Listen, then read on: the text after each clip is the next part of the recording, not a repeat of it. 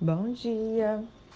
Vamos finalizar as informações adicionais que nós estávamos estudando ontem, né, sobre a Palestina nos tempos de Jesus, enfim, né? É, falando agora do ministério de Jesus, o ministério de Jesus ele foi ousado e foi itinerante. Em primeiro lugar, Cristo ele tratou de selecionar ali os doze discípulos, né, e depois ele percorreu a terra com eles. Jesus ele não esperava que as pessoas viessem até ele, muito embora logo a população se reunisse para ouvi-lo e testemunhar seus milagres. Ele viajou por caminhos pedregosos que margeavam-lhe as montanhas da Galileia, pregou nas praias, nos montes, sentado numa casa em Cafarnaum e na sinagoga, sinagoga desculpa, da sua cidade natal, Nazaré. Né? Cristo viveu à luz da sua famosa citação de Lucas 19:10, porque o Filho do homem veio buscar e salvar o que se havia perdido. E foi essa busca que marcou o início do seu ministério. Na antiga terra natal dos judeus, homens e mulheres precisavam ouvir a Jesus e conhecê-lo. Na sua jornada, Jesus curou enfermos e mostrou tanto a autoridade vinda do Pai como o amor de Deus pelos seres humanos. Ao ensinar, ele usava parábolas para aprofundar a consciência de seus ouvintes sobre o amor do seu Pai e de tudo e tudo isso o que significava a um povo que vivia de maneira tão precária. A sua mensagem, no entanto, também era desafiadora. O crente deve buscar, pois, em primeiro lugar o seu reino e a sua justiça, conforme está em Mateus 6,33. Deus não existe somente para nele se confiar, mas deve contar com absoluta prioridade na nossa vida. Então, logo os evangelhos completam o roteiro do ministério de Jesus pela Galileia, o foco muda para o seu confronto com os líderes da Judéia. Esse ministério culmina com a decisão dos líderes de matar a Jesus o mais rápido possível. O homem comum viajava a pé e carregava um bastão de madeira, conforme a imagem que eu mandei para vocês, a ilustração de um viajante do século I, né? E calçava sandálias abertas, levava uma bolsa que continha alimento, geralmente pão e uvas ou figos secos, e qualquer não era biscoito, bolacha, chocolate, biscoito recheado, chips, né? Então pensa em damasco, figo seco, essas coisas, frutas secas. Qualquer quantia em dinheiro era normalmente embrulhada num pano dobrado e atado ao redor da cintura. A sua vestimenta consistia de uma capa áspera que caía até pouco abaixo dos joelhos e que à noite servia de cobertor. Essa peça era usada sobre uma, uma túnica curta, um gorro retangular é, de tecido atado por outra tira de pano, costumava ser sobre a cabeça como proteção contra o sol, né? Em Mateus 10 está descrito como Jesus enviou os seus discípulos a pregar aonde não tiveram tempo de ir. E dependiam da receptividade das pessoas, como o próprio Cristo, qualquer que fosse a oferta de alimento de abrigo nas cidades que visitassem. Né? A grandeza das narrativas dos evangelhos sobre a vida de Jesus está associada aos fatos ocorridos em Jerusalém durante a semana que antecedeu a sua morte. Nós podemos distinguir os acontecimentos de cada dia dessa semana e perceber não somente o crescimento da tensão, mas a angústia e em seguida o triunfo dos eventos culminantes, a crucificação e a ressurreição de Cristo, né? Então, naquele nos quadros que eu mandei sobre a harmonia dos evangelhos, né, vai relatando ponto a ponto da, do Ministério Terreno de Jesus sobre o nascimento e infância, a preparação para o ministério, o início do ministério de Jesus, é, o grande ministério dele na Galileia, depois o ministério dele na Judéia e Pérea, depois ele viajando para Jerusalém, a última semana de Jesus, que é a Páscoa, né? E depois a ressurreição e a aparição dele. A vida e os ensinamentos de Jesus só podem ser compreendidos no contexto do judaísmo do século I, como era praticado na Galiléia e em especial na Judéia.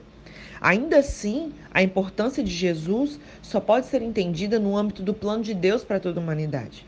O povo hebreu havia sido escolhido para ser o caminho da revelação divina. Então, não é que Deus escolheu antigamente, quando eu era mais novo, eu pensava, nossa, mas que Deus é esse que escolhe um povo, sabe? Por quê? Por que eles? Como assim? Mas foi uma escolha de Deus para escolher um povo para ser o caminho da revelação. Deus ele queria se revelar a toda criatura. Deus criou todo mundo, inclusive o gentio, aquele povo que ainda não tinha aliança com ele. Mas através dos hebreus, através do povo de Israel, ele revelaria todo o seu plano, seu amor, enfim, né? Então, esse povo foi escolhido para ser o caminho da revelação divina, o útero dentro do qual a promessa de um Salvador seria nutrida. E aí essa promessa se cumpriu com o nascimento do Filho de Deus. Ele veio para ser o Salvador de todo aquele que crê. No entanto, né? Enquanto o nascimento, morte e ressurreição de Cristo representam o âmago de toda a história, seu ministério foi de promessa e de cumprimento. Cristo morreu por nossos pecados para nos prover do perdão e enviou o seu Santo Espírito para suprir o poder dinâmico que, que nós necessitamos para viver uma vida santa. Maíra não tem, tem sim, a palavra diz que sim. Então, ele proveu para nós o Espírito Santo para que a gente tivesse é, suprido de todas as necessidades para viver uma vida santa. Nos evangelhos, nós encontramos a Jesus como homem e vemos seu ministério no contexto de uma terra e de um povo que ele conheceu. Entretanto, é, o significado de Jesus ultrapassava os limites dessa terra e cultura, com as boas novas de transformação para o ser humano de toda a faixa etária e de toda a sociedade. O homem e a sua mensagem o homem e seu significado são para todas as pessoas e de todos os tempos. Amém? Então vamos revisar Marcos 12, né? Foi o último que nós lemos. Deixa eu ver aqui. Isso, vamos revisar 12, que foi o último capítulo que nós lemos. É, continua ali o confronto de Jesus com as autoridades religiosas. Ele conta uma história que está claramente direcionada contra eles, né? Aquela parábola ali. Mas incapazes de prendê-lo, eles pegam, ó, dão linha, bateu em retirada. E em seguida, os saduceus, que a gente acabou de estudar, né? Membros de um partido religioso que nega o sobrenatural, eles tentam ridicularizar a afirmação de Cristo sobre ressurreição, né? Eles se decepcionam completamente à medida que Jesus demonstra sim conhecer as escrituras que supostamente honram. Um dos escribas da lei, com maior discernimento e abertura que os demais, pergunta a Jesus sobre os mais, o mais importante dos mandamentos. E a pergunta de Jesus e a resposta do homem nos lembra que nem todos os escribas no judaísmo do século I eram como as autoridades que odiavam Jesus, que odiavam o Senhor, né? E Jesus desmascara os assim chamados mestres da lei e previne comuns do povo contra ele. Os escribas mascaram sua cobiça na piedade e defraudam a viúva cujo compromisso o Senhor elogiou. Que proposta excepcional de mudança Jesus nos faz, de honrarmos o pobre e desprezarmos o rico. O versículo-chave do capítulo 12 é o verso 12. O, desma o desmascaramento sempre produz alguma reação. E a sua aplicação pessoal, a pessoa piedosa, ao se confrontar com seu pecado, os admite e aí eles são perdoados. Né? No verso 1 do capítulo 12, ele fala assim. É, deixa eu ver aqui. Então Jesus começou a lhes falar por parábolas, né? Foi aquela parábola dos lavradores. É, entre os ouvintes de Jesus, sem dúvida, se achavam incluídos seus adversários, pois o versículo 12 descreve a sua, a sua reação. Então começaram a procurar um meio de prendê-lo, né? é, do confronto sempre emerge alguma resposta. Nosso objetivo com o confronto deveria ser de provocar o arrependimento. Todavia, ainda que o outro escolha não se arrepender, um confronto ainda assim é importante. No verso 9, tem a seguinte afirmação: Que fará, pois, o Senhor da vinha? Né? Jesus pergunta. Não há quem rejeite o filho e esteja salvo da retaliação. Com efeito, todos que o rejeitam são semelhantes aos líderes religiosos da época de Cristo, relutantes em deixar os seus cargos e reconhecer o senhorio de Jesus. No verso 9 ainda, ele fala que virá e destruirá os lavradores. Essa advertência foi literalmente cumprida no ano 70 depois de Cristo, né, quando os romanos destruíram ali Jerusalém e dizimaram sua população. Então, é algo que foi cumprido. Essa parábola, ela foi cumprida né? Os profetas preveniram a comunidade cristã primitiva que tratou de se mudar em massa da cidade antes que ocorresse o desastre todo. É, verso 10 e 11, Jesus, o nosso alicerce. O significado dessa citação, que fala que ele é a pedra angular, né? É demonstrado com alusões, com alusões a ela em Atos 4:11 e 1 Pedro 2:7, bem como no Salmo 118, 22. Vamos abrir aqui para a gente ver o que diz.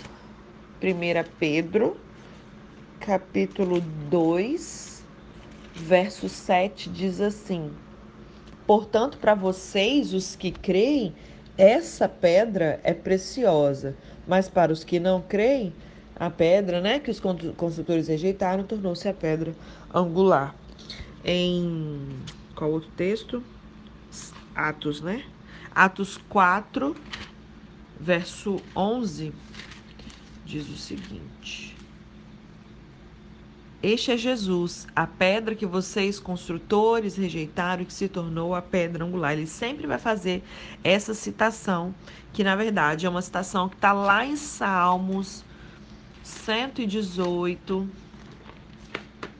Vamos abrir aqui para vocês verem que já estava predito lá em Salmos. Salmos 118, verso 22.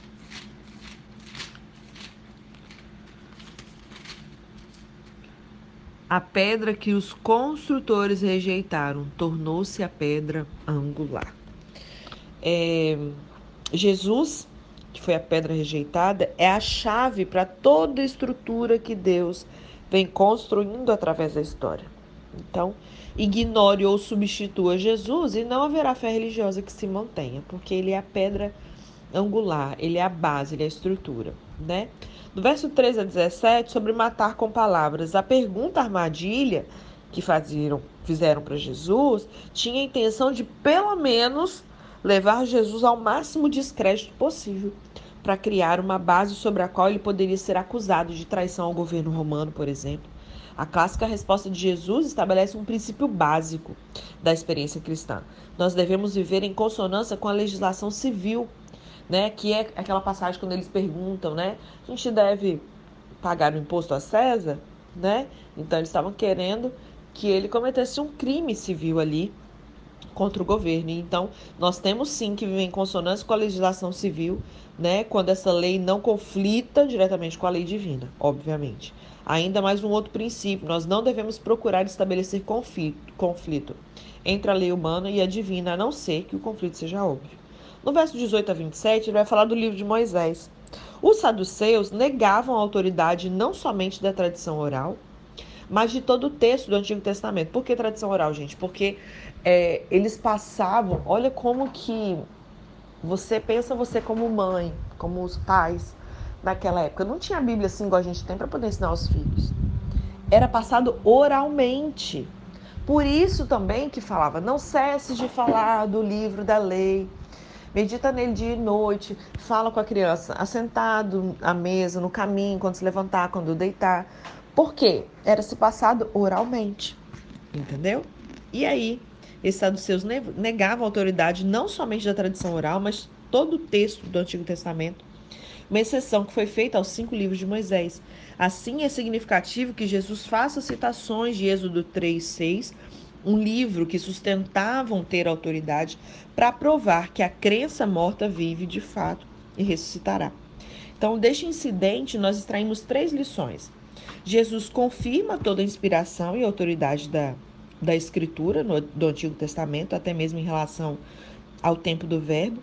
A morte não é o fim para os seres humanos. E terceiro, de nada nos aproveita dizer que cremos na Bíblia se a gente ignorar os seus ensinamentos, né? Então, sobre o, seu, o maior dos mandamentos, né? Você pode ver uma passagem paralela a isso que está em Mateus 22, tá bom?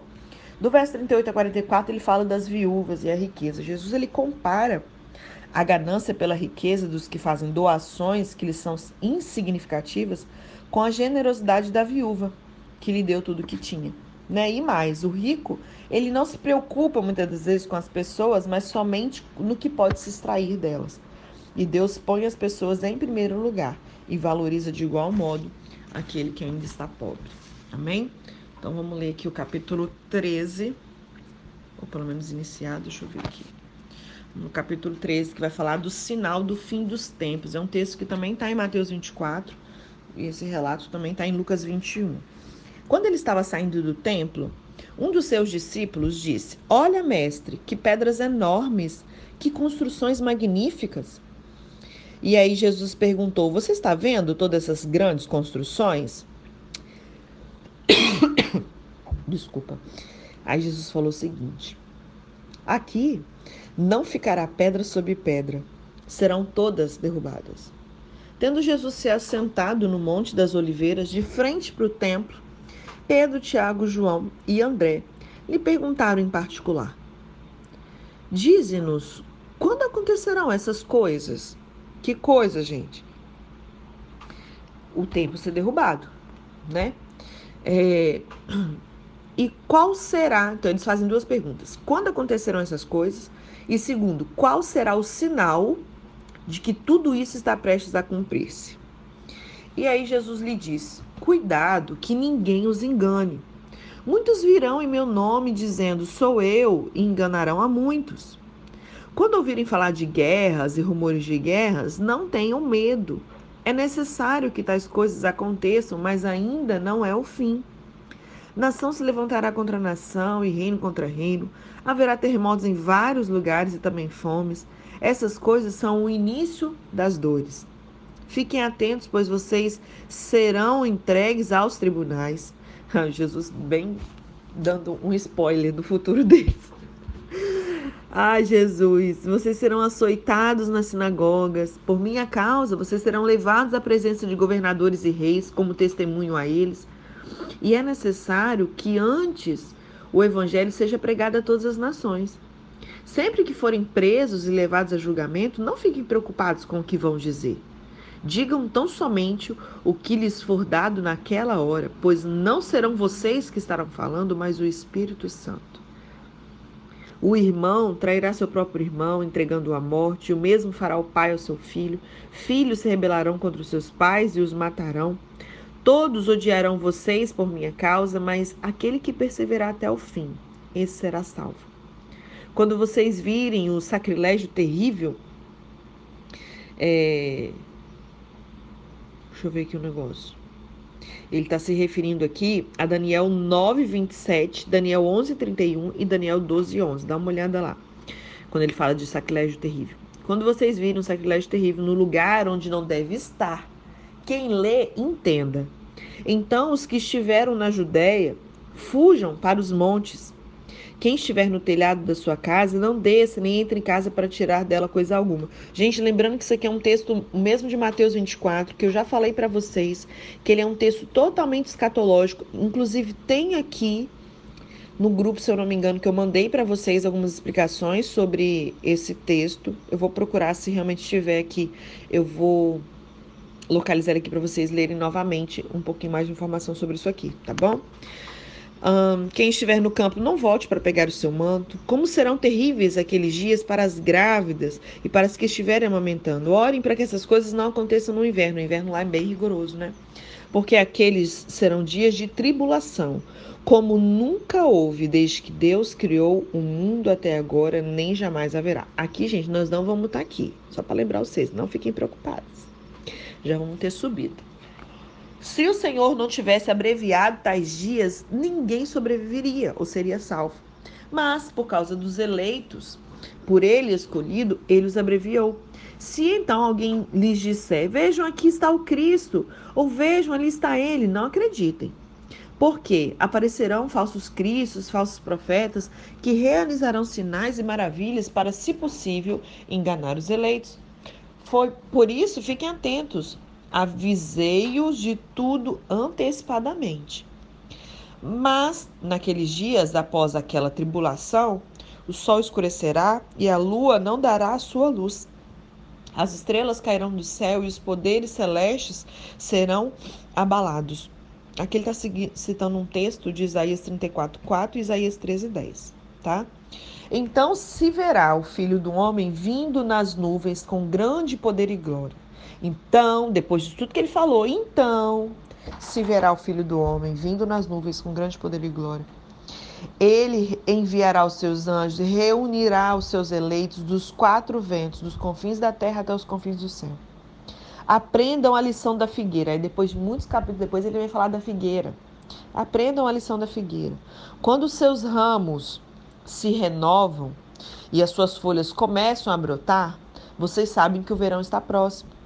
Assim também, quando virem essas coisas aqui acontecendo, saiba que está próximo, às portas.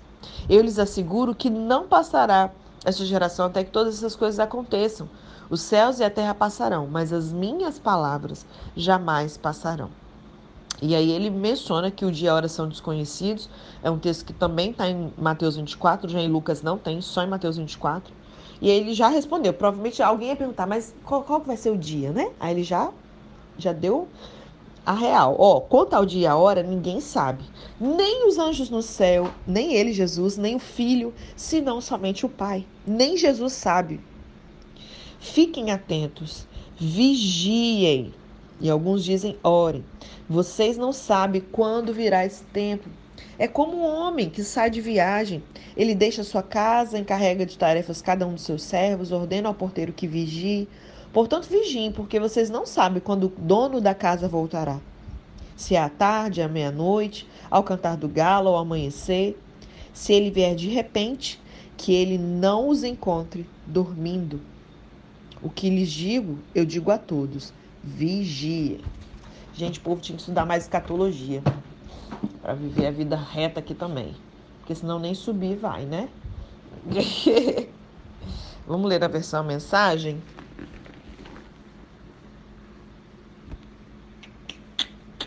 É o 13 que a gente leu? É. Jesus saía do templo quando um dos discípulos chamou a atenção, mestre, olha essas pedras, essas construções, que lindas, né? E Jesus disse: Vocês estão impressionados com essa arquitetura grandiosa? Tudo isso aí vai ser um monte de ruínas, até a última pedra. Mais tarde, enquanto ele estava sentado no Monte das Oliveiras, no local de onde podia avistar ali o templo, Pedro, Tiago, João e André foram conversar com ele à parte ali e perguntou para Jesus: quando essas coisas vão acontecer? Que sinal nós teremos de tudo, eh, de que tudo caminha para esse desfecho? E aí Jesus explicou: Cuidado com os falsos profetas do fim dos tempos. Muitos líderes com identidade falsa alegarão: Eu sou o Messias. Eles vão enganar muita gente. Quando ouvirem falar de guerra e ameaças de guerra, não entrem em pânico. Serão notícias comuns, não um sinal do fim. Haverá cada vez mais guerras entre as nações e conflito entre os líderes. Em vários lugares haverá terremotos e fome, mas tudo isso é nada comparado com o que está por vir. Fiquem atentos, pois vocês serão levados aos tribunais e tudo irá mal, de mal a pior. Vocês serão torturados e todos perseguirão os que levam o meu nome. Vocês serão postos como sentinelas da verdade. A mensagem ela tem que ser pregada em todo o mundo. Quando traírem vocês e os levarem aos tribunais, não se preocupem com o que dizer. Quando chegar o momento, digam o que estiver no coração. O Espírito Santo dará testemunho por intermédio de vocês. Haverá irmão matando irmão, pai matando filho, filho matando pai. Todos odiarão vocês por causa do meu nome. Fiquem firmes, isso é necessário. Fiquem firmes até o fim. Vocês não ficarão desamparados, porque vocês serão salvos. A gente não deve ficar alarmado por guerras e rumores de guerras que têm se alastrado como praga na história por milênios. Porque há outra realidade que subjaz a história: um novo céu, uma nova terra a nossa história não é um sistema fechado.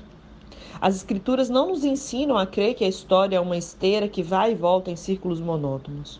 A história ela tem um alvo, e esse alvo é Deus. A sociedade será redimida e recriada por Deus. O que acontece é que na Terra tem valor eterno. Não podemos errar quanto a isso. Mas a Terra em si ela não é eterna. Por isso não precisamos nos desesperar por causa dos seus resultados temporais. Quando olhamos para a história, não há muito a esperar se baseamos a nossa esperança nos esforços dos homens. Mas se cremos nas promessas de Deus, confiamos que haverá um tempo quando, tal como Isaías profetizou, os homens vão transformar as espadas em paz, as lanças em enxadas. Nação já não lutará contra nação, já não haverá guerras. Isaías profetizou sobre isso também lá em Isaías 2, verso 4. A paz na terra não virá por intermédio da guerra, nem pela diplomacia, não haverá paz duradoura sem o príncipe de bênção plena, sem o nosso príncipe da paz, né? E essa é a verdade, tanto como referência à vasta expansão da história humana, como também do pequeno território do coração humano. E ele diz: estejam preparados para fugir quando virem a besta da profanação estabelecida onde nunca deveria estar. Quem lê não terá dificuldade de entender o que eu estou falando. Quando isso acontecer, se vocês estiverem na Judéia naquele tempo, corram para as colinas. Se estiverem trabalhando no quintal, não volte para buscar nada em casa. Se estiverem no campo, não volte para buscar agasalho. As grávidas e as que amamentam sofrerão mais. Orem para que isso não aconteça no inverno. Serão dias difíceis. Nada parecido aconteceu desde que Deus fez o mundo, nem depois haverá. Se esses dias de aflição seguissem o curso normal, ninguém suportaria. Mas por causa dos escolhidos de Deus, a aflição será encurtada. Se alguém anunciar aqui está o Messias ou apontar lá está ele, não caiam nessa. Falsos messias e pregadores mentirosos surgirão aos montes. Suas credenciais impressionantes e seus deslumbrantes espetáculos, se possível, iludiriam até os escolhidos de Deus. Fiquem atentos, pois eu os avisei com antecedência. Após aqueles tempos difíceis, o sol perderá o seu brilho, a, sua, a lua ficará nublada, as estrelas cairão do céu e os poderes cósmicos sofrerão abalo. Então todos irão ver o Filho do Homem chegar em grande estilo. Seu esplendor encherá o céu. Ninguém deixará de ver. Ele enviará seus anjos que ajuntarão os escolhidos de Deus dos quatro cantos da terra, desde os lugares mais distantes. Aprendam a lição da figueira. Quando perceberem que ela começou a florescer e verdejar, vocês sabem que o verão está chegando. O mesmo acontecerá com vocês. Quando virem os sinais, saberão que não demorará muito. Levem isso a sério. Eu não estou me dirigindo apenas às gerações futuras, mas a vocês também. Esta era, esta era continua até que todas essas coisas aconteçam. O céu e a terra vão desaparecer, mas as minhas palavras jamais. Querem saber o dia e a hora? A verdade é que ninguém sabe, nem os anjos do céu, nem mesmo o filho, só o Pai. Portanto, fiquem atentos, pois vocês não sabem o momento exato. É como um homem que vai viajar e deixa a casa sob a responsabilidade dos empregados, cada qual com sua tarefa, e põe um porteiro para vigiar. Portanto, permaneça em seu posto, vigiando. Você não sabe que horas o dono da casa vai voltar. De noite, à meia-noite, ao cantar do galo pela manhã. Vocês não vão querer que ele apareça sem aviso e os encontre dormindo no posto. Por isso, reforço a advertência: permaneçam em seus postos, vigie. Estamos aqui para ser treinados para uma espera vigilante, não uma preocupação ansiosa. Quando nascemos, somos trazidos para um mar de problemas, um mundo de barulho, blasfêmia, corrupção. Esse é um lado da moeda. Quando nos tornamos cristãos, somos introduzidos em um mundo de salvação. A cada nascer do sol, a graça se derrama no horizonte em atos de cura, em palavras de verdade. Esse é o outro lado. Jesus ele abre os nossos olhos para esse mundo de graça e, e nos ordena que nós prestemos atenção nele. Isso significa que não devemos ir ao mundo a cada dia desesperadamente tentando nos apegar a coisas ou pessoas, entrando em pânico diante de tudo que possa enfraquecer o nosso apego a coisas ou pessoas. Abrimos a vida em louvor ao Cristo que está conosco, antecedendo o tempo quando o veremos nas nuvens com todo o seu poder e glória. Enquanto isso, ele diz para nós: vigiem, observem o que Deus está fazendo, observem o que ele fará. Amém?